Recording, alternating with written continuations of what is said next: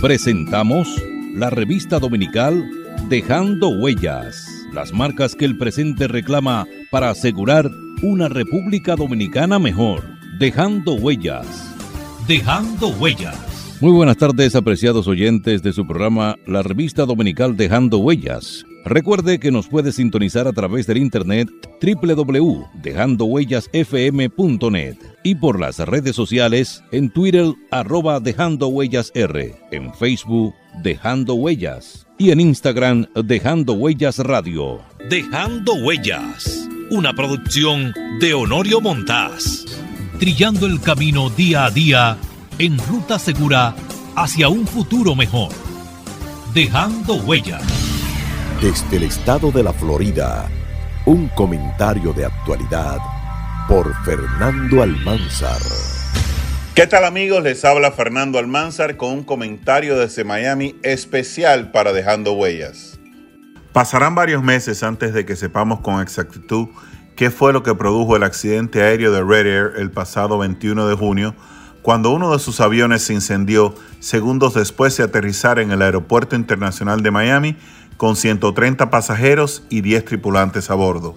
El incidente, en el cual afortunadamente no hubo víctimas que lamentar, apenas dejó tres heridos con lesiones menores y está actualmente siendo investigado por la Junta Nacional para la Seguridad en el Transporte, NTSB de Estados Unidos, el Instituto Dominicano de Aeronáutica Civil y la Comisión Investigadora de Accidentes Aéreos de Aviación de República Dominicana.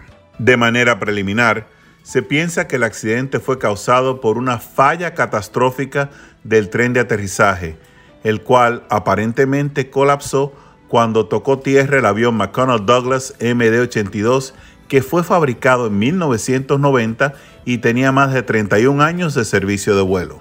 Imágenes captadas por cámaras de vigilancia muestran cómo las ruedas del lado izquierdo parecen cerrarse según aterriza, haciendo que Empujado por la inercia de las 150 millas por hora que llevaba en su descenso, el avión continuara arrastrándose por la pista hasta alcanzar el área verde en donde finalmente se detuvo. Durante el proceso, el ala izquierda se deslizó por tierra, haciendo que la fricción generara el voraz incendio que, en cuestión de minutos, consumió partes del fuselaje y sembró el pánico entre los viajeros provenientes de Santo Domingo a bordo de la línea dominicana de bajo costo.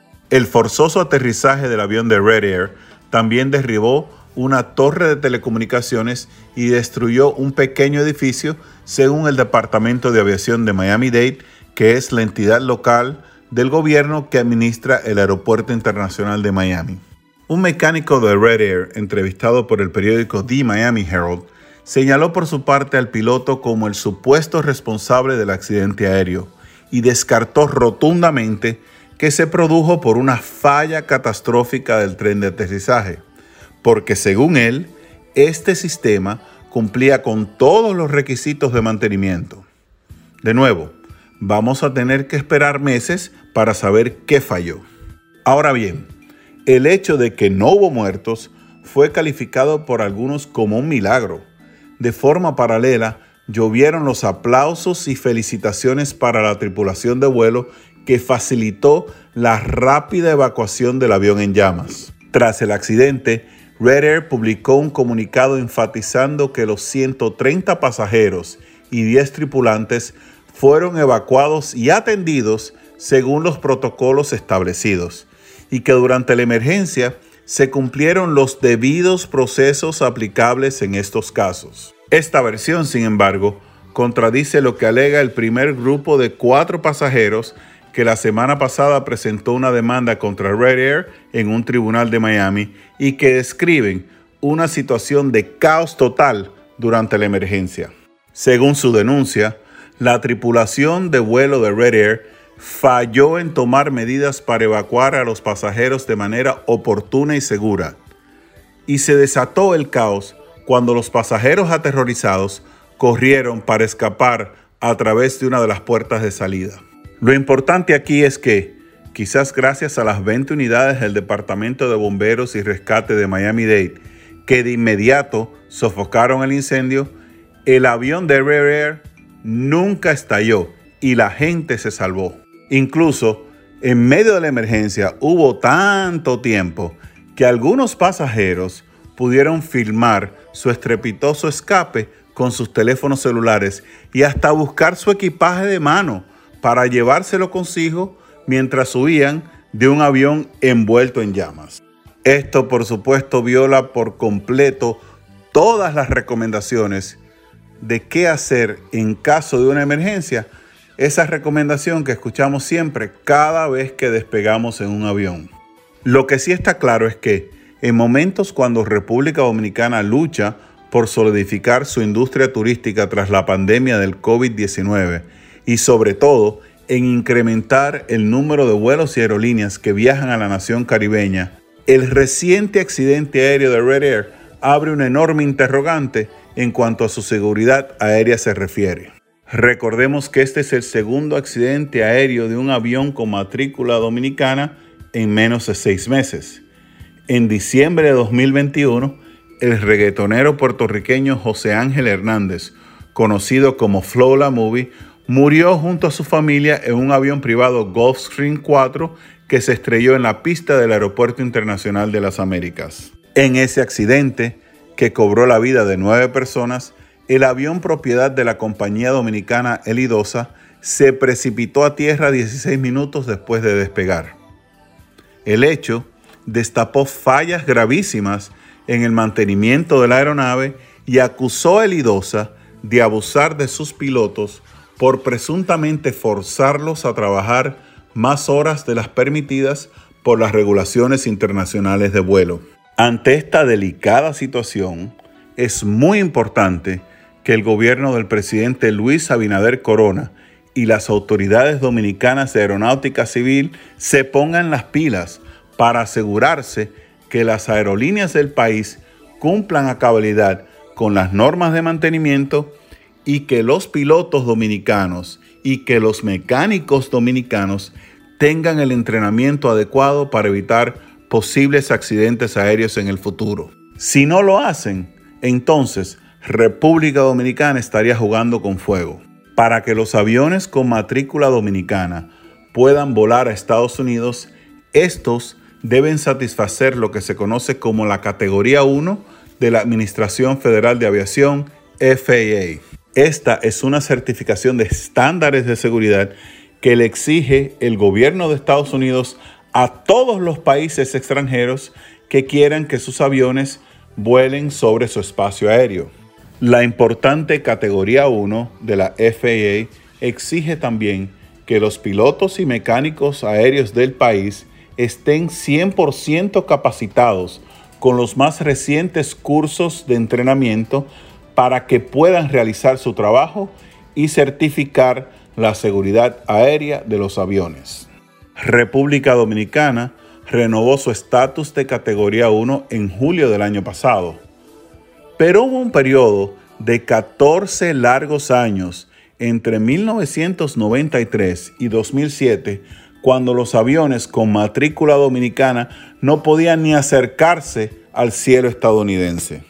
Durante ese periodo, la FAA colocó al país en categoría 2 porque entendía que las autoridades nacionales no estaban haciendo lo suficiente para certificar la seguridad y el mantenimiento de sus aviones. República Dominicana no podía volar a Estados Unidos. Punto. Ahí radica mi gran preocupación. En un país como República Dominicana, que queda en una isla y donde más del 95% de los pasajeros que van al país llegan por avión, perder la categoría 1 de la FAA sería un golpe devastador para la economía y el futuro del turismo. Insisto, pónganse las pilas, porque otro accidente aéreo nos pondría en graves problemas y ni el tobogán inflable que se abre al lado de las alas nos salvará la vida. Yo soy Fernando Almanzar y así veo las cosas. Hasta aquí un comentario del periodista dominicano Fernando Almanzar ganador de tres premios Emmy a la excelencia en producción de televisión, actualmente labora para CNN. Dejando huellas. Las marcas que el presente reclama para asegurar una República Dominicana mejor. Dejando huellas. Dominicano, despierta. Están haitianizando nuestro país. Despierta.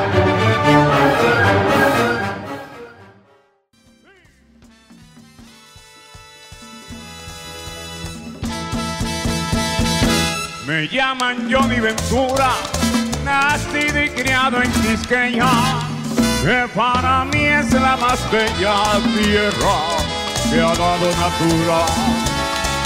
Tradición, su cultura, es la de los antillanos. Soy latinoamericano y llevo dentro el orgullo que entre su gente me incluyó porque soy dominicano el sol, la brisa y el mar, con suave alfombra de arena, de mi patria es una escena que el cielo nos hizo dar y se puede disfrutar, porque aquí siempre es verano y adorar como cristiano. Yo digo en cada oración, si existe reencarnación, vuelvo a ser dominicano.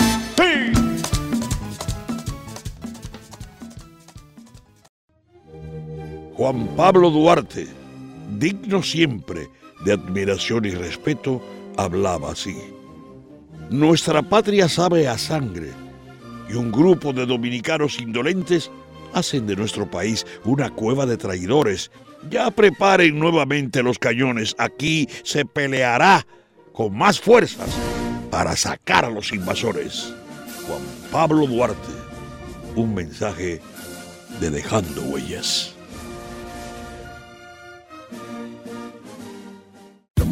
Agradeciendo haber estado con nosotros, se despide de ustedes dejando huellas, esperando poder contar con su audiencia en un programa más de la revista dominical Dejando Huellas, bajo la dirección y producción de Honorio Montaz.